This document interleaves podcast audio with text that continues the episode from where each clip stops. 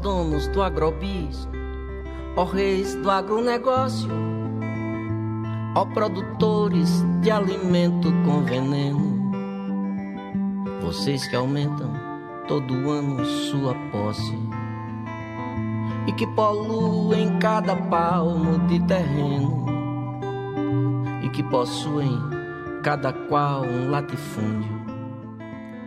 Alô, amigo ouvinte da Rádio Central 3, está começando mais um Central Cine Brasil, a nossa revista semanal sobre cinema brasileiro aqui na Rádio Central 3. Eu sou o Lucas Borges e apresento mais um programa ao lado de Paulo Silva Júnior. E aí, Júnior? Dali Lucas, um abraço para quem acompanha o Central Cine. Registrar de cara, antes da gente falar do assunto principal do programa de hoje, uma saudação à, à memória da vida e obra de Luiz Rosenberg Filho, um grande cineasta brasileiro aí morto no último final de semana, muito autoral. É, quem tiver a curiosidade de ler os principais textos aí, da, os obituários, as, os textos na imprensa especializada ou nos jornalões, vai perceber que não é muito fácil classificar a obra do Rosenberg, né? Ele muito inventivo, muito autoral, um cara que é, se, se, colocou sempre contra a ditadura militar, sofreu com a censura, é, se colocou sempre contra o mercado também. E uma coisa curiosa, né? Morreu durante um festival de Cannes, né? O mesmo festival que a, que a censura o proibiu. Crônica de um Industrial estava convidado para o Festival de Cannes, um dos principais filmes do Rosenberg, e acabou sendo embargado, acabou sendo censurado, por isso ele não pôde viajar com o filme. Então fica uma uma lembrança aí a obra do Rosenberg, é fácil de achar na internet. O Rosenberg mantinha inclusive um canal no YouTube com as produções mais recentes dele. E quem quiser começar a assistir a difícil e densa obra do Rosenberg, de repente começar com Guerra do Paraguai, filme dele de um, dois anos atrás que eu gostei bastante, acho que é uma boa porta de entrada aí para um cara tão inventivo, tão autoral, que morreu aí no final de semana. Dali. E hoje é dia de falar da Mostra Ecofalante, que chega à sua oitava edição nesse ano, mais de 130 filmes em 40 diferentes postos, 41 salas de cinema, todas as exibições gratuitas, é a maior mostra gratuita de São Paulo. E para falar da Mostra Ecofalante, que tem um, um cunho, né? é, político, social, ecológico, filmes com essa pegada. Temos Murilo Garcia comigo, Garcia? conosco. Garcia de onde? Costa, né? Tudo bem, Lucas? Tudo bom? O festival está crescendo bastante, né? Cada vez mais relevante aqui em São Paulo. Teve, ano passado eu achei até que teve filmes mais legais que não é tudo verdade, alguns documentários. Se o Amir me perdoar, né? Que também é uma mostra gratuita, né? Vamos perguntar para nossa convidada a respeito desse título da Ecofalante. E a nossa convidada é, é Cândida Guariba, uma das organizadoras da Ecofalante, coordenadora da mostra. Muito obrigado pela sua presença. É um prazer ter você aqui conosco. Tudo bom, Lucas? Tudo bem. É, Ecofalante, né? Uh, é uma mostra que traz vários temas socioambientais, mas ao mesmo tempo a gente tenta fazer com que esse conceito seja bem alargado. Então, por exemplo, a gente fala sobre cidade, sobre saúde, sobre economia, várias coisas que não são o que as pessoas mais pensam quando pensam em ambiental, mas que, enfim, a gente considera que são bem importantes, que mexem muito com isso. E quando a gente fala de, acho de, de uma mostra de cinema com, com um cunho social, etc., talvez para algumas pessoas venha uma ideia de didatismo, né? Algo mais, mais quadrado. Só que não é o que a gente tem visto, né? Para pegar alguns exemplos rápidos, filmes de temática indígena, por exemplo, que têm sido bastante frequentes. O é, Chuva Cantoria, né? Na Aldeia dos Mortos, um filme sobre a, a causa indígena que, que, que, é, que é contado de uma forma bastante natural, bastante agradável. Mesmo o Espagé, um documentário né, sobre a causa indígena, também bastante um filme né, de arte, até dá para dizer. E sobre essa programação da Ecofalante desse ano, é, o que dá para a gente apontar? Tem, tem bastantes filmes que, que seguem também essa toada, de não, não ficarem presos, talvez, a, a algo é, meio didático mesmo? Então, é, para nossa seleção, o que a gente mais considera é a qualidade cinematográfica do filme. O quando você chega no cinema e você vai ver um filme de cinema mesmo.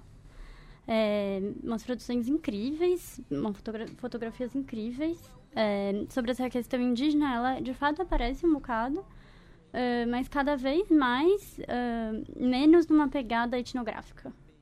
E mais numa pegada, assim, às vezes são os próprios indígenas que fazem, ou você está pensando um indígena que já mora num meio urbano e aí até surgem conflitos sobre a identidade indígena. Por exemplo, a gente tem um filme que está estreando no festival, vai ser o lançamento dele, tem até um debate no domingo, dia 2, com os realizadores, chama Filhos de Macunaíma.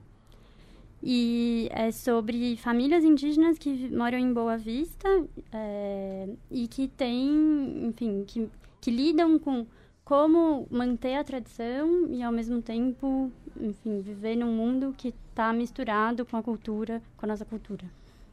O Filhos de Macunaíma é um dos brasileiros na competição latina de longas, né? São quatro filmes brasileiros entre os doze, que é o Filhos de Macunaíma do Miguel Antunes Ramos, Empate do Sérgio de Carvalho, um filme é, lá do Acre, foi exibido já na Mostra de Tiradentes, Parque Oeste da Fabiana Cis, que se passa no contexto de desocupação urbana lá em Goiânia, também já passou por Tiradentes, inclusive com prêmio, passou também pelo Fórum Doc BH, e o GIG, a uberização do trabalho, do Carlos Juliano Barros, do Cauê Angeli e do Maurício Monteiro Filho, que é outra estreia.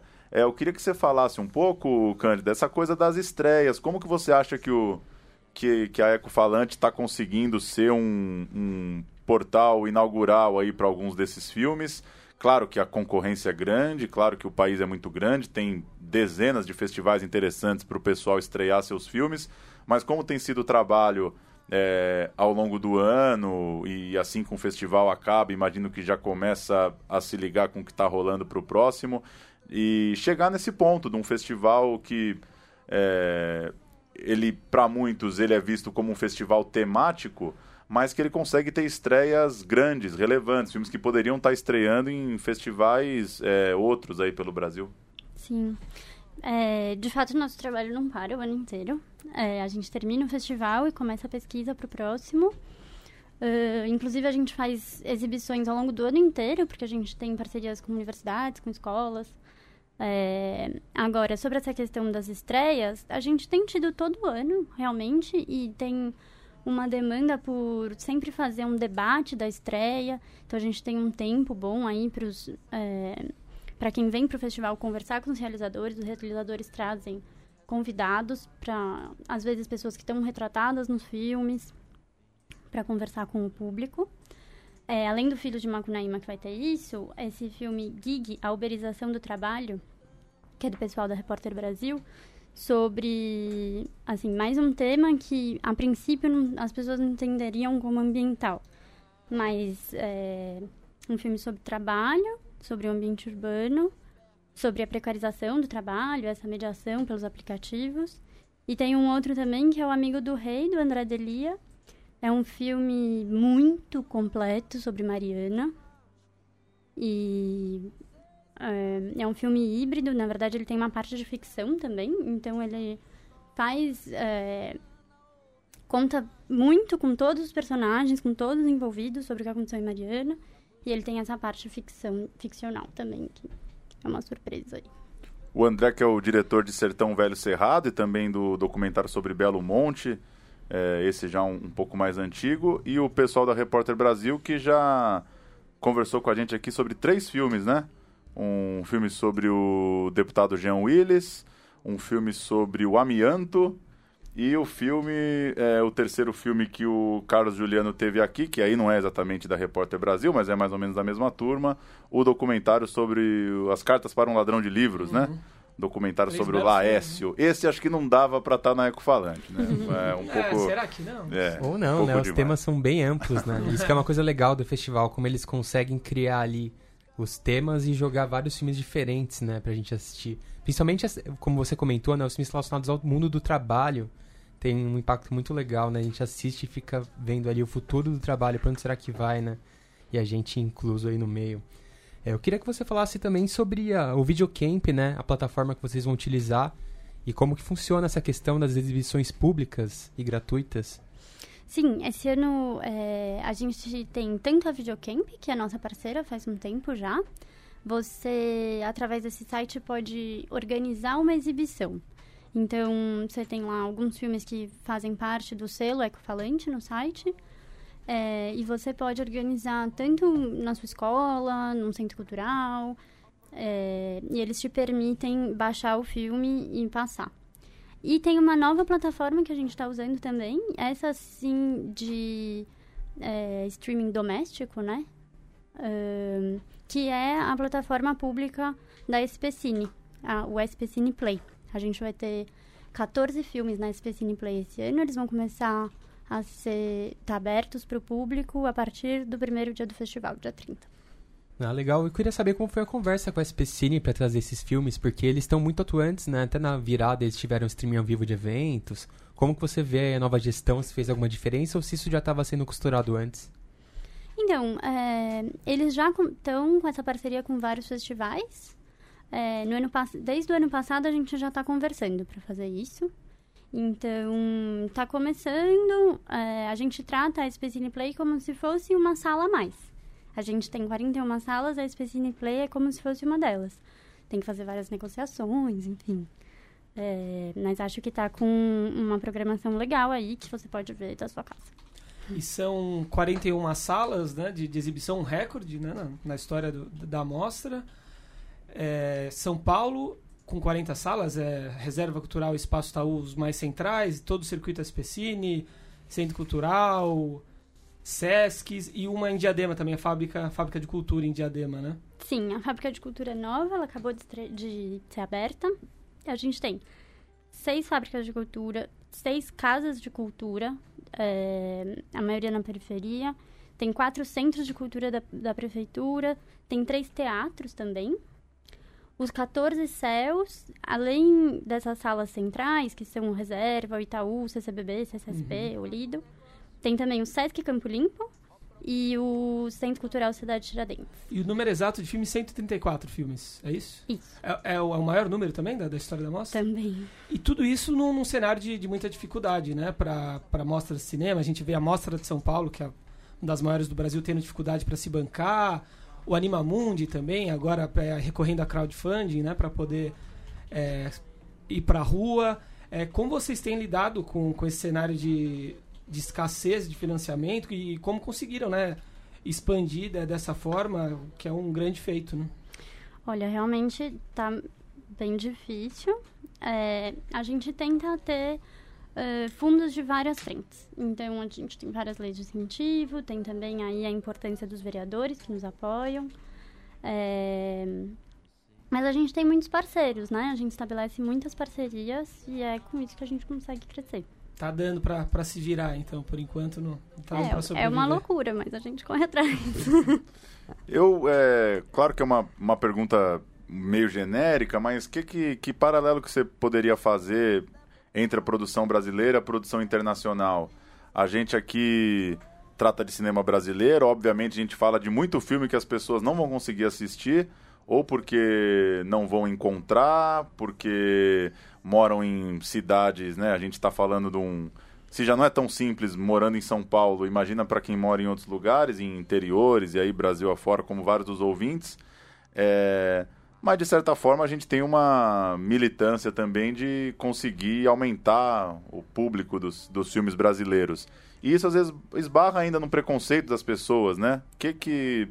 Como que tá isso para você, assim, quando você é, tem esse toda a mostra, todos os panoramas aí com filmes estrangeiros muito bem acabados, alguns com muito sucesso em festivais grandes, inclusive. E numa comparação com o que a gente tem feito aqui, o que, que você poderia falar de, de qualidade, de linguagem, de alcance? Como que é, como que está a nossa produção para quem acompanha o Ecofalante? Então, é, acho que no começo, por ser uma mostra que se propõe a ser socioambiental, tinha até uma questão da gente, no Brasil, ir entendendo a mostra ecofalante mais. Então, no começo a gente tinha, de fato, mais filmes etnográficos. E agora, cada vez mais, a gente tem filmes autorais no festival brasileiros. E se os filmes internacionais estão em festivais como Cannes, Rotterdam, Berlim, entre vários outros, é, o IDFA, por exemplo, é um dos festivais mais importantes de documentário do mundo, uh, os filmes brasileiros também estão indo para esses festivais. É, Enfim, tem muito filme de arte, filme que tem muito docudrama, assim, né? Que são filmes híbridos, assim. Uh, são muito bons. Uh, e em termos de temática, uh, esse ano, por exemplo, a gente tem no Panorama Internacional Contemporâneo, a gente tem as temáticas de cidades, economia, povos e lugares, recursos naturais, saúde, sociobiologia, é, sociobiodiversidade e trabalho. É, todos esses temas também estão nos filmes brasileiros. E aí não só nos filmes brasileiros que estão na competição latino-americana, mas também no nosso programa que chama Concurso Curta Ecofalante, que são de filmes universitários e de escolas técnicas. Então, até esses que são de pessoas que estão mais começando, eles passam pelos mesmos temas, assim.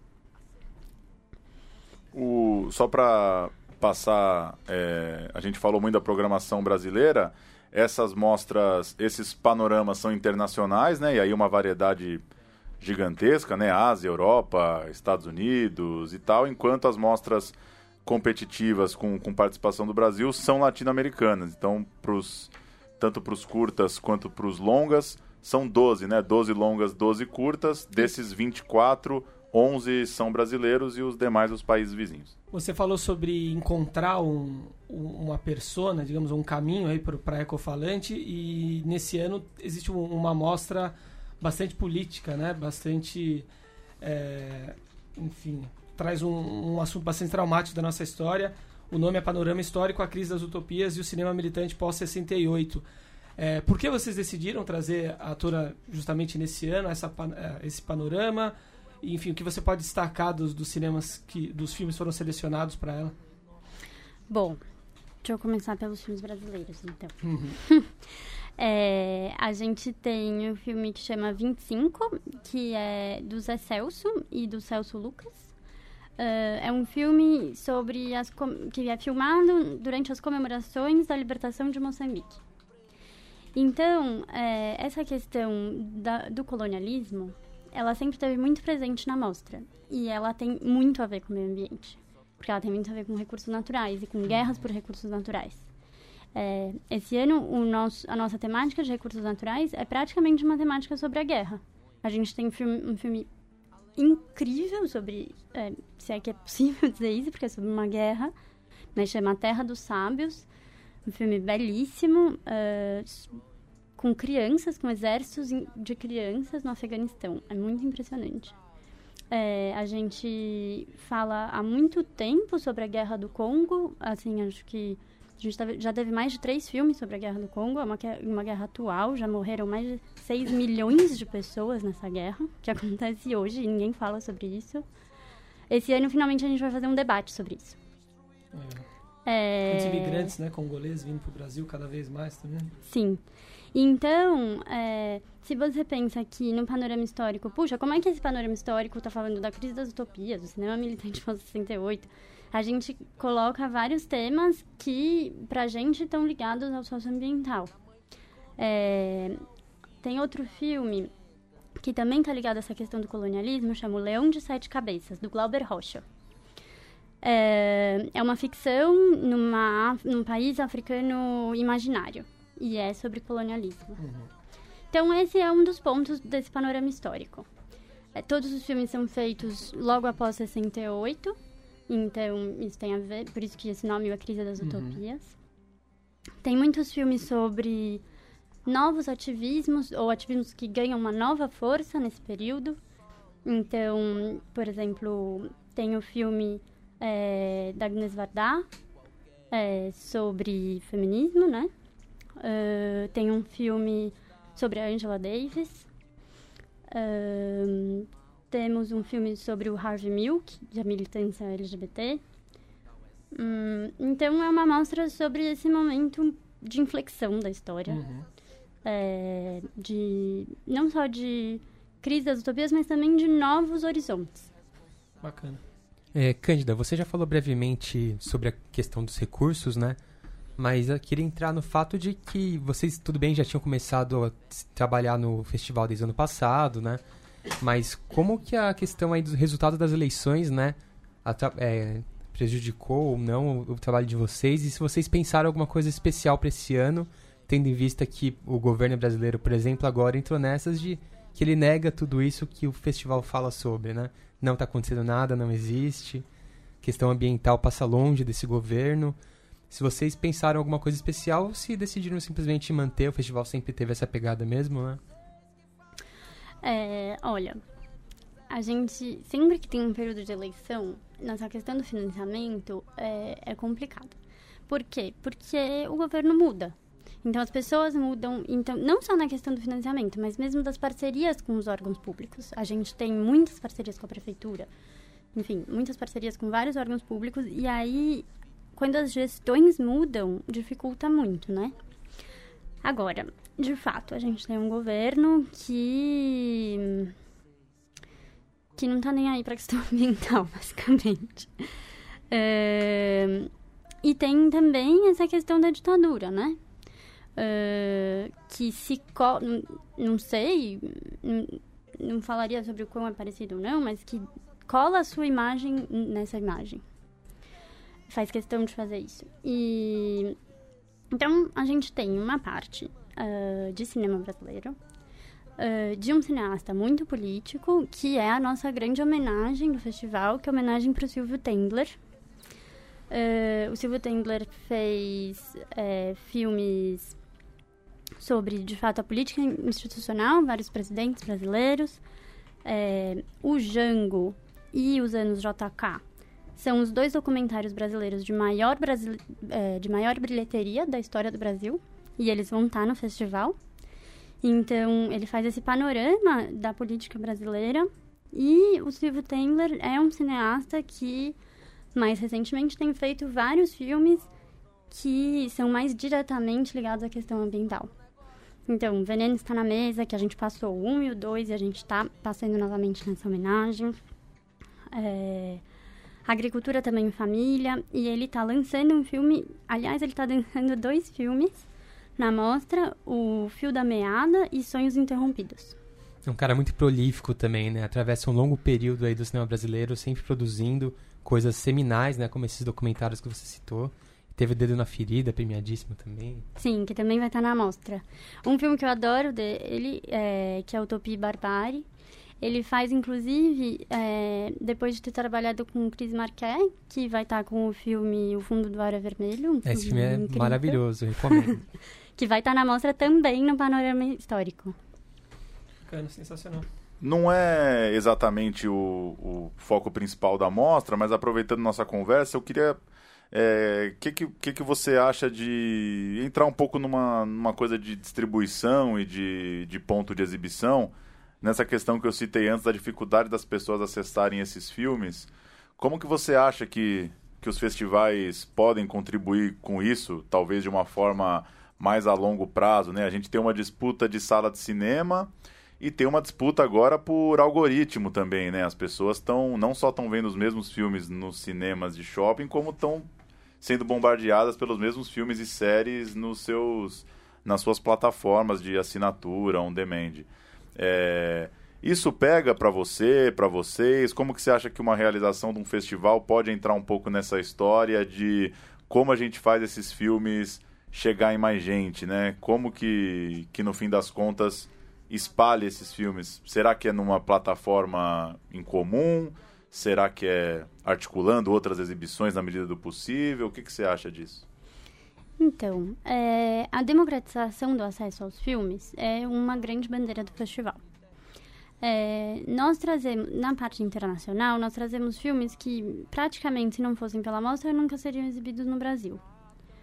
Uh, inclusive, o festival surgiu dessa maneira, né? Uh, nosso diretor tinha alguns filmes que foram para festivais fora do Brasil Aí ele descobriu uma produção incrível, que ele nunca tinha é, tido contato, e falou: Meu, tem muita produção sobre isso, a gente precisa fazer alguma coisa em relação a isso.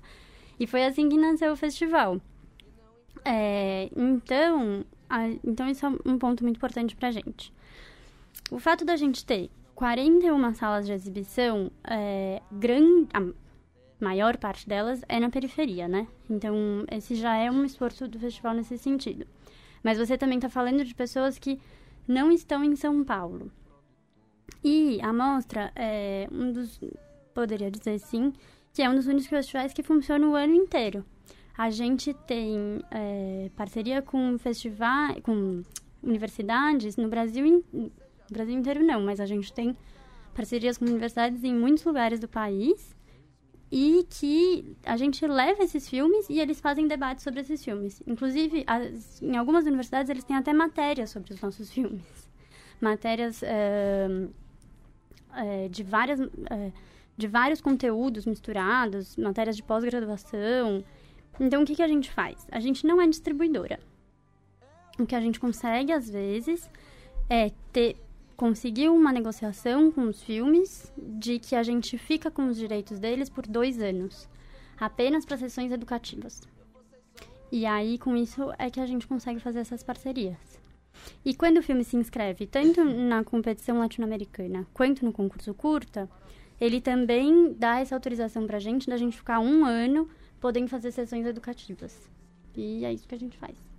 Gostaria que você falasse, Cândida, sobre o desafio de se montar uma, uma seleção é, né, tão, tão ampla, enfim, de filmes tão relevantes, é, num cenário de, de, de muitos, muitas mostras de festivais grandes, cada vez mais nichadas. Né? A gente tem o Aldeia, que é, que é mais voltado para a temática indígena, tem o É Tudo Verdade, documentários, enfim, a mostra internacional.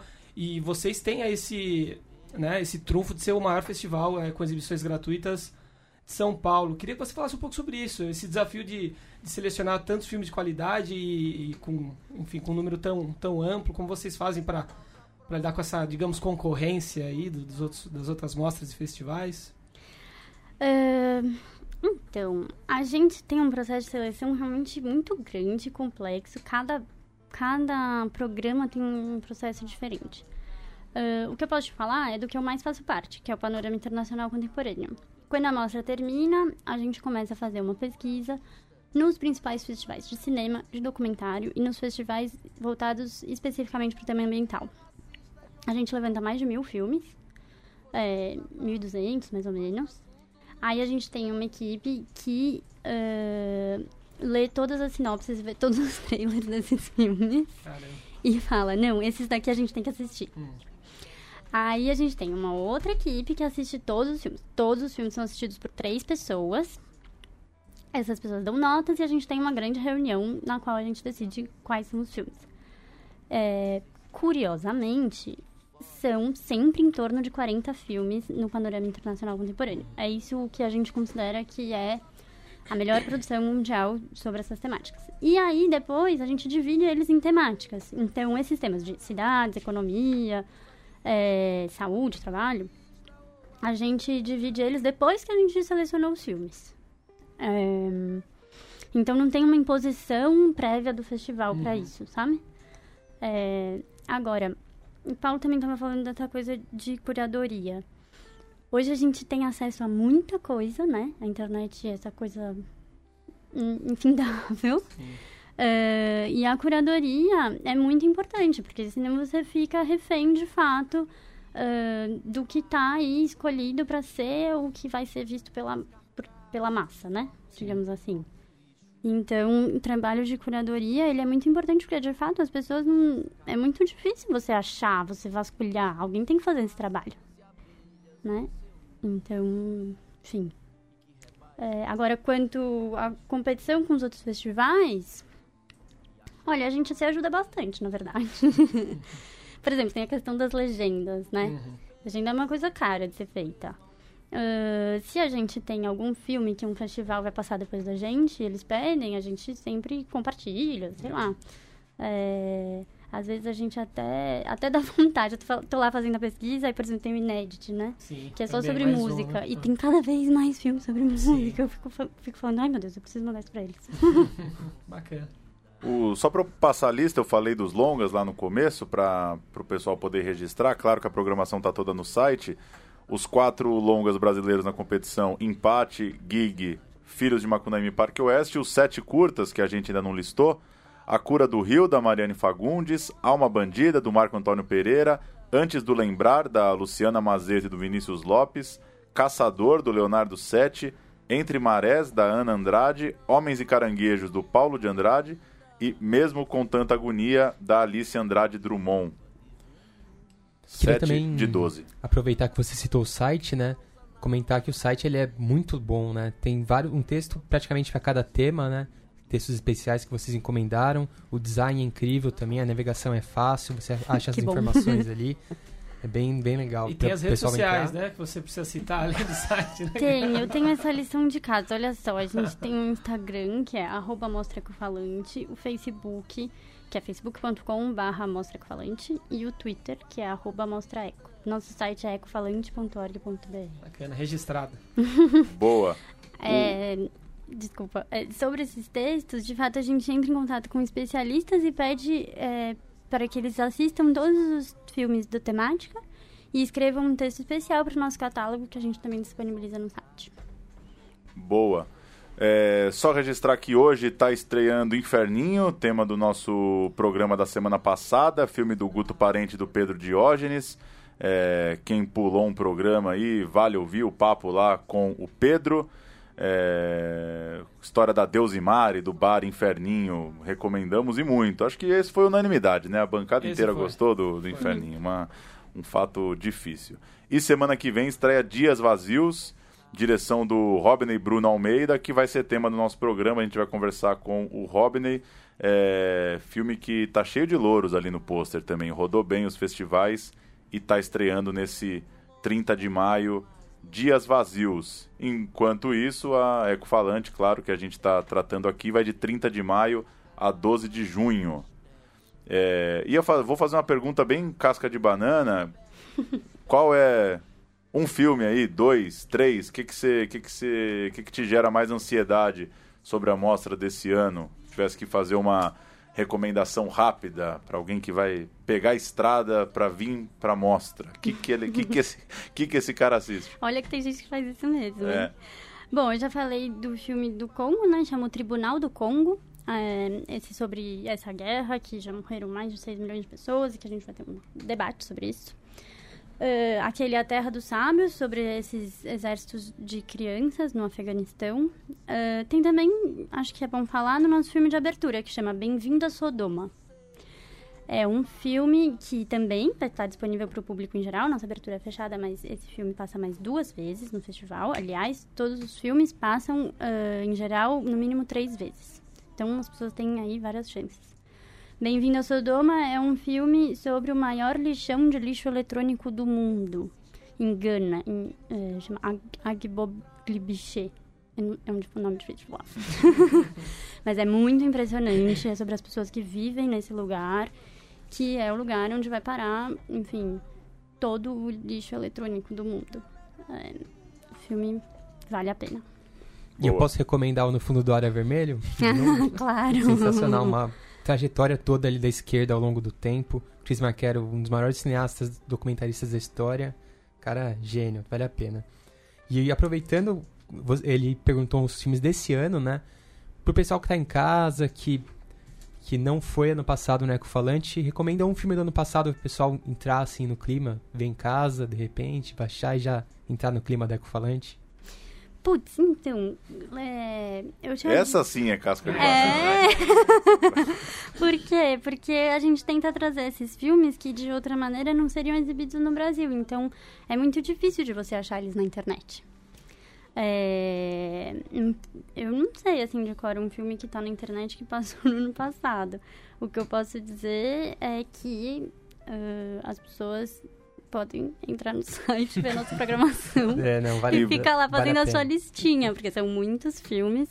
É, aliás, o panorama histórico, eu falei que todos passam três vezes, o panorama histórico passam duas, então é bom se programar. Boa. Fazer um registro aqui das últimas do Festival de Cannes, é, seguindo aí o que estão achando lá dos filmes brasileiros. Essa semana teve a estreia do filme do Carinha Inoso, A Vida Invisível de Eurídice Guzmão. Muito bem recebido, pela, pelo menos pela maioria dos textos aqui que eu, que eu tive acesso, que eu li nos últimos dias. O texto do Estadão, por exemplo, reforça que a sala de cinema terminou às lágrimas. O filme com um final muito emocionante que tocou a todos. Quantos É. minutos de palmas? Isso É, que é o que. É, essa. De Vamos, pé, né? vamos parar de cair na cascata das palmas, né? O, o- uma repercussão boa também lá fora e, e legal. Os filmes brasileiros indo muito bem. A gente já tinha falado um pouco de Bacurau. É, o Rodrigo Teixeira também, mais uma vez, ganhando uma série de reportagens e de, e de análise sobre o trabalho dele. Ele está lá também com Port Authority e com The Lighthouse. É, e é isso, recomendar aí os textos da turma que está lá em Cannes, que, que tem boas ideias aí para escrever e para contar a história dos filmes. O Eduardo Valente está lá pela Cinética, tem o Merten mandando lá no Estadão, tem o Pablo Vilaça no Cinema em Cena, com vídeos e textos. Tem uma entrevista muito boa do Kleber Mendonça, do Juliano Dornelles, à revista Continente. Enfim, é, final de semana termina o Festival de Cannes. A gente fala aqui semana que vem é, dos resultados do Leão de Ouro e de uma repercussão mais oficial. Vai que fica um prêmio ali pra gente, numa rebarba que É, seja, até né? aqui não, não deram muitas mostras né, de que o Bacurau vai ganhar. Tem um, um coreano, cujo nome me... Ah, mas sempre vai ter um, uma né? surpresinha, né? Sempre É, eu vai acho que tem ter. chance, sim. O Ah, Lucas me falou tem. aí que se o Bacurau ganhar, ele vai fazer o corte do Ronaldinho na Copa de 2002.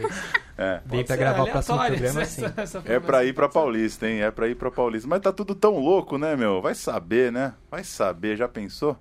É...